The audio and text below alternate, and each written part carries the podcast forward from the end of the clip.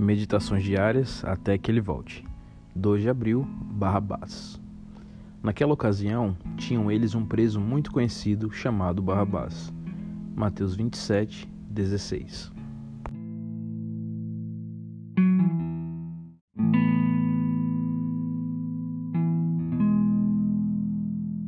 Os quatro evangelhos fazem referência a Barrabás, uma figura misteriosa que surge em conexão com o julgamento de Cristo. A tradição a seu respeito é reticente. Prisioneiro, ele aguardava a execução. Desejando libertar Jesus, talvez influenciado pela mensagem de sua esposa, Pilatos sugere uma escolha entre os dois, Jesus ou Barrabás. Ele é colhido por uma estarrecedora surpresa.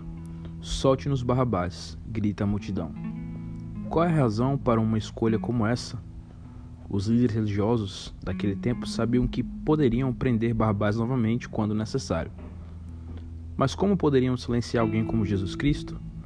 Como para um homem que, sem qualquer arma, representava um perigo revolucionário capaz de subverter o judaísmo e todo o Império Romano?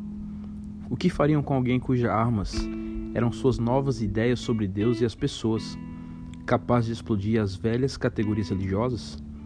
Barrabás poderia explorar seus conterrâneos mas ele não ameaçava governar a vida de ninguém.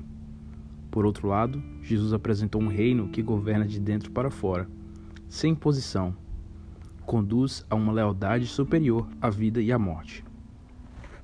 Naquela tarde de Páscoa, três ladrões, talvez o mesmo grupo, deveriam ser crucificados: Dimas, Gestas e Barrabás. Barrabás é liberto no último instante, e Jesus é crucificado em seu lugar.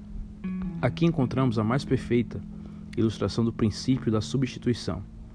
A história de Barrabás é a história da salvação por meio da morte de Jesus Cristo. Seu nome, Bar-Aba, significa filho do Pai. Como ele, todos nós, filhos do pai Adão, somos culpados de rebelião e sedição contra Deus, ladrões de sua glória, assassinos de nós mesmos e dos outros, prisioneiros do pecado. No corredor da morte, Barrabás apenas aguardava a execução.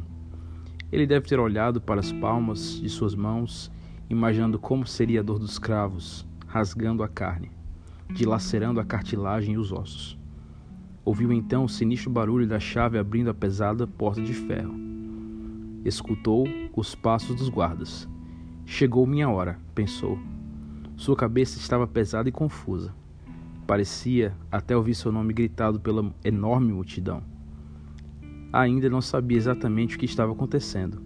Abismado, recebeu a sentença: pode ir para casa. Isso é substituição. Jesus tomou nosso lugar. Ele foi feito pecado para que sejamos feitos justiça de Deus. Que Deus te abençoe e tenha um bom dia.